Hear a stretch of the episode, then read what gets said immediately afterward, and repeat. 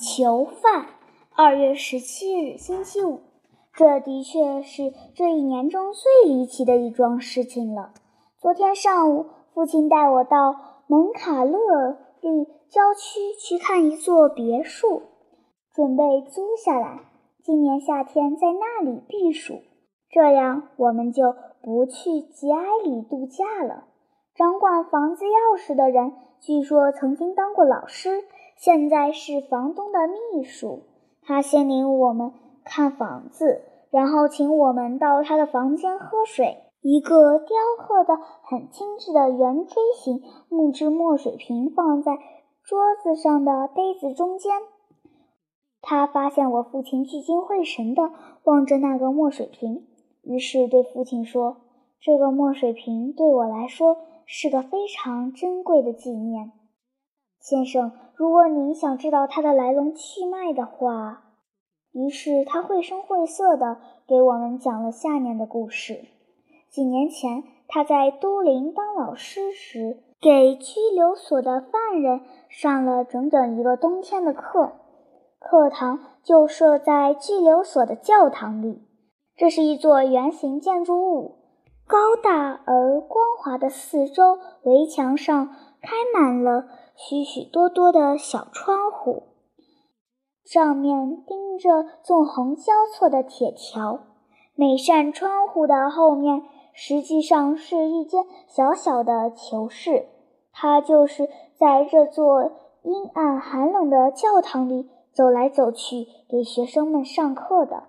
他的学生们站在黑黝黝的窗口。把作业本靠在窗格子上写字，昏暗中只能隐隐绰绰地看见杀人犯和小偷们一张张憔悴而消瘦的面孔、乱蓬蓬的头发和灰白的胡须，以及痴呆发愣的眼睛。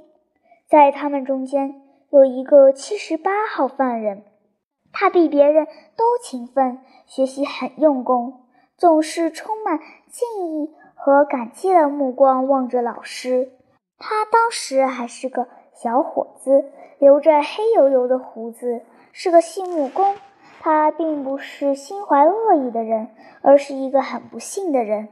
他怀着满腔怒火，拿起袍子朝长期虐待他的主人扔过去，袍子正好砸在主人的脑袋上，主人头部受了重伤。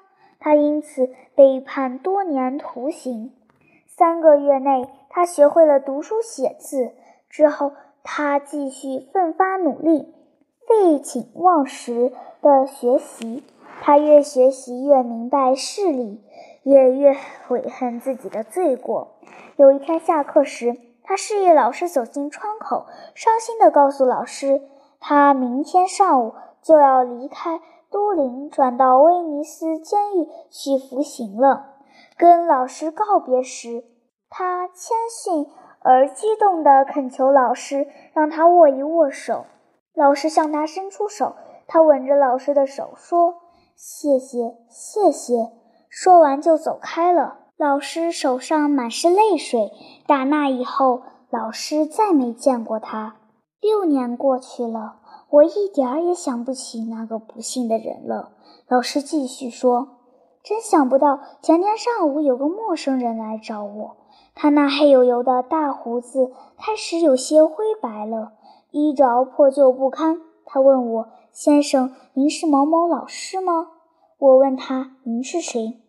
我就是那个七十八号犯人。他回答：‘六年前，您教我读书写字。’”如果您没有忘记的话，最后一节课您还让我握您的手来呢。现在我刑满出狱了，今天专程来到这里，将我在狱中制作的一件小玩意儿送给老师，留作纪念。老师先生，您愿意收下它吗？我只是默不作声地站在那里。他以为我不太愿意接受他的礼物。于是目不转睛地望着我，好像在说：“六年前的煎熬还不足以洗净我的罪恶之手吗？”他用痛苦万状的表情凝视着我。我立刻伸出手接过礼物，你们看，就是这个。我们细心地端详墨水瓶，它好像是用钉子尖，以极大的耐心，用了很长的时间雕刻出来的。瓶子盖上雕刻的图案是一支钢笔，横放在作业本上，旁边刻着“献给我的老师，留作六年来的纪念”，七十八号。下面用小字刻着“学习和希望”。老师没再说别的。我们就起身告辞了。在从蒙卡勒利返回都灵途中，我的脑子里始终萦绕着那囚犯的形象和他站在小窗前跟老师告别的动人情景。在狱中制作墨水瓶的事情更使我难以忘怀，就连夜间做梦也梦见那不同凡响的墨水瓶。直到今天上午，我还惦记着这件事。谁也没有想到，还有更叫我瞠目结舌的事情呢。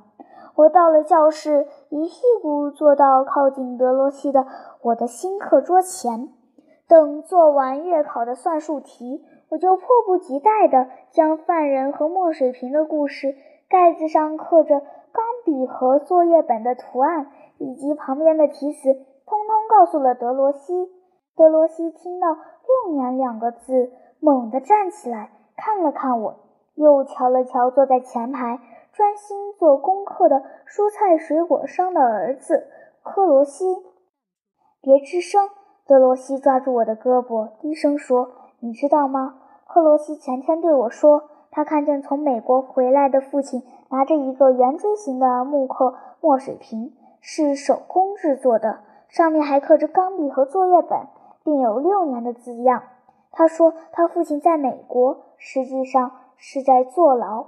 他父亲犯罪时，克罗西还很小，根本记不得这件事。母亲骗了他，他也什么也不知道。嘘，注意，别吱声。这件事一个字也不能泄露出去。我一声不响地站在那里，目不转睛地望着克罗西。德罗西。解完算术题，把解题从桌子下面递给克罗西，并给他一张纸。他又从克罗西手中接过老师本来让克罗西抄写的每月故事，爸爸的看护人替他抄写。德罗西又送给克罗西几个蘸水钢笔尖，还拍了一下他的肩膀。德罗西叫我用名誉担保，别把这件事告诉任何人。放学的时候，他匆匆忙忙地告诉我，昨天他父亲来接他了。今天上午放学时还来，到时候你照我做的办就行了。我们来到大街上，克罗西的父亲已站在马路对面等着儿子。他衣着依然破旧，面无血色，黑胡须已有些灰白，一副心事重重的样子。为了引起克罗西父亲的注意，德罗西握着克罗西的手，故意大声说：“再会，克罗西。”说完，德罗西向克罗西摸摸自己的下巴壳，我也照着他的样子摸摸下巴壳。不过，我和德罗西的脸顿时都红了。克罗西的父亲目不转睛地注视着我们，他的目光虽然慈祥，却流露出焦虑不安。和迷惑不解，他那副样子真像给我们泼了冷水，我们的心一下子全变凉了。